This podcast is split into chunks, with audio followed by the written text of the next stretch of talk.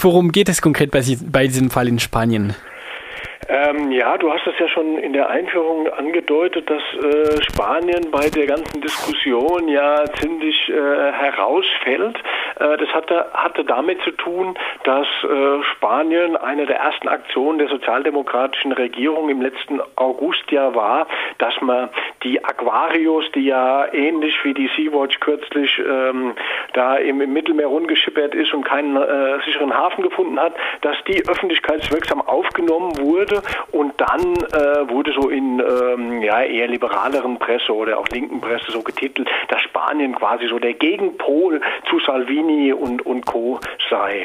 Ähm, wenn man sich allerdings dann anguckt, wie sich ähm, die weitere Politik Spaniens entwickelt hat, dann kann man nur feststellen, dass die sich ungefähr auf demselben Niveau und zuletzt kann man eigentlich sagen, eher auf ein äh, höheres Repressionsniveau äh, hochgeschraubt hat. Das fing an, dass die ähm, Sea-Watch im vergangenen ähm, Dezember nach Barcelona gekommen ist und ab da ihr verweigert wurde die, die äh, weitere Ausfahrt. Das passierte dann auch mit einem baskischen Schiff, die Aita Mari. Ähm, die durften dann, die hingen dann fest bis äh, April in, in den verschiedenen Häfen und durften nicht zur Seenotrettung ausfahren. Und ähm, Jetzt ähm, kam die nächste Repressionsstufe mit dem Ding, dass die äh, Sea-Watch in einem Brief von der Hafenbehörde ähm, gedroht wurde und die untersteht dem Ministerium für ähm, Fomento, das ist so Infrastruktur, ähm, dass der gedroht wurde, wenn sie ihre ähm, Tätigkeit der Seenotrettung oder Suche nach Menschen im, äh, in Seenot fortsetzen würde, dann würde sie bestraft mit einer Geldstrafe zwischen 300.000 und 900.000 Euro. Und das ist doch weit äh, teurer noch als, ähm, als das, was jetzt äh, der Salvini mit seinem Dekret in, in Spanien, in Italien droht. Und das geht noch darüber hinaus, dem Kapitän wird gedroht, dass er seine Lizenz verlieren könnte, wegen, weil er die, die, die maritime Sicherheit in Gefahr bringen würde. Auf welcher gesetzlicher Grundlage äh, basiert diese ähm, Drohung? Ja, das ist, ist eigentlich keine äh, gesetzliche Grundlage angegeben in diesem in diesem Schreiben. Die äh, grundsätzliche Argumentation, die die immer benutzt wurde schon gegen die Aitamari und die Sea-Watch, die, dass man sagt, diese Schiffe sind gar nicht äh, zur Passagierbeförderung ausge, äh, ausgestattet. Also die können äh, zum Beispiel nicht irgendwie 40 oder 50 ähm, Menschen transportieren, die sie dann zum Beispiel irgendwo aus einem Rettungs aus einem Boot aufnehmen oder die sie im Wasser äh, finden. Ähm, das ist natürlich eine ziemlich absurde ähm, Argumentation, weil jedes Schiff, was äh, jetzt über den Ozean fährt und dann irgendwie auf in Seenot befindliche Menschen stößt, ist nicht dafür ausgestattet, Personen äh, zu befördern. Von daher ist allen klar, dass das irgendwie nur eine, eine Schutzargumentation ist. Ansonsten bezieht man sich auf keine äh, direkten ähm, irgendwelchen Gesetze, die in Spanien da durchbrochen würden.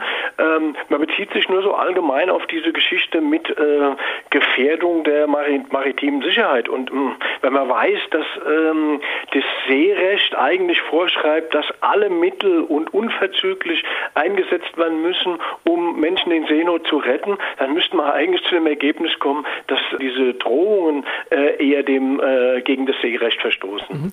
Ähm, sind diese Drohungen also äh, von den äh, spanischen Behörden aus also ähm, ernst zu nehmen? Äh, muss man davon ausgehen, dass sie ähm, Bestand hätten, falls es dann zu, tatsächlich zu Strafen ähm, kommen würde und eventuell zu einem Gerichtsverfahren?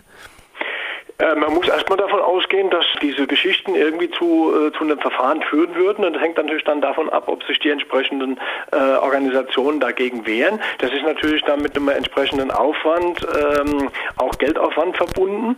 Ähm, und dann ist es halt die Frage, wie, wie Gerichte dazu entscheiden. Und wir wissen das ja aus Spanien, dass äh, Gerichte, was so äh, Fragen der Regierungspolitik angeht, sehr regierungsfreundlich ähm, und oft sogar gegen, ähm, gegen die eigene Verfassung ähm, dann urteilen. Also das haben wir ja bei Politikern zum Beispiel hier, baskische Politiker, die, die auf ähm, auf nachher Einspruch vor dem Europäischen Gerichtshof für Menschenrecht ähm, festgestellt wurde, dass sie sechseinhalb Jahre illegal im Knast saßen, weil ähm, alle, alle Gerichte bis oben durch äh, so entschieden haben, wie die Regierung das wollte und nicht so, wie die Gesetze oder ähm, äh, Menschenrechtsvereinbarungen äh, sind, die da unterschrieben wurden. Von daher ähm, kann man mal davon ausgehen, dass man wahrscheinlich äh, auch entsprechende Richter findet, die sowas abnicken.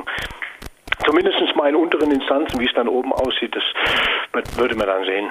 In einem Artikel, was du für Telepolis äh, geschrieben hast, ähm, schreibst du sogar, dass die spanische Regierung mit diesem äh, Drohbrief eigentlich noch weitergeht als Italien äh, unter ähm, Innenminister Salvini. Ähm, und zwar nicht nur bei dem Strafmaß, äh, sondern auch äh, weitergehend bei der Beurteilung von Seenotrettung. Kannst du das? Ja, weil ähm, äh, das ist relativ einfach. Also ich meine, natürlich, äh, das ist natürlich nur vordergründig in dem Dekret äh, von Salvini steht, äh, dass es darum geht, dass ähm, Schiffe wie die Sea-Watch nicht ohne Genehmigung italienische Hoheitsgewässer äh, befahren dürfen. Ähm, in dem Schreiben, dass die, äh, dass die spanische Hafenbehörde, also dann damit das Ministerium für Infrastruktur geschrieben hat, da steht ganz klar, also dass es sich gegen die Rettungsmaßnahmen richtet. Das italienische italienische Gerät kann man ja so auslegen, die dürfen tun vor der libyschen Küste, was sie wollen, wenn sie später nicht italienische Hafen äh, oder italienisches Gewässer anfahren.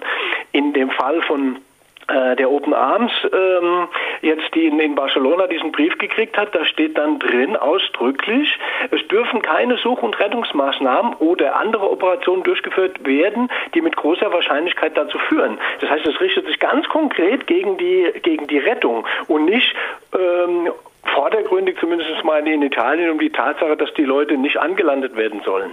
Und damit ist es schon weitgehender ähm, und natürlich dann auch noch über die äh, Strafandrohung. Also 300.000 bis äh, 900.000 sind doch deutlich mehr als 10.000 bis 50.000. Worauf beziehen sich konkret diese, ähm, diese Fälle? Also sind es äh, Menschen, die auch im zentralen Mittelmeer gerettet wurden oder sind es Menschen, die vielleicht äh, eher näher an den spanischen Küsten? Nee, bei beiden Schiffen, also Aita Mari und um die Open Arms.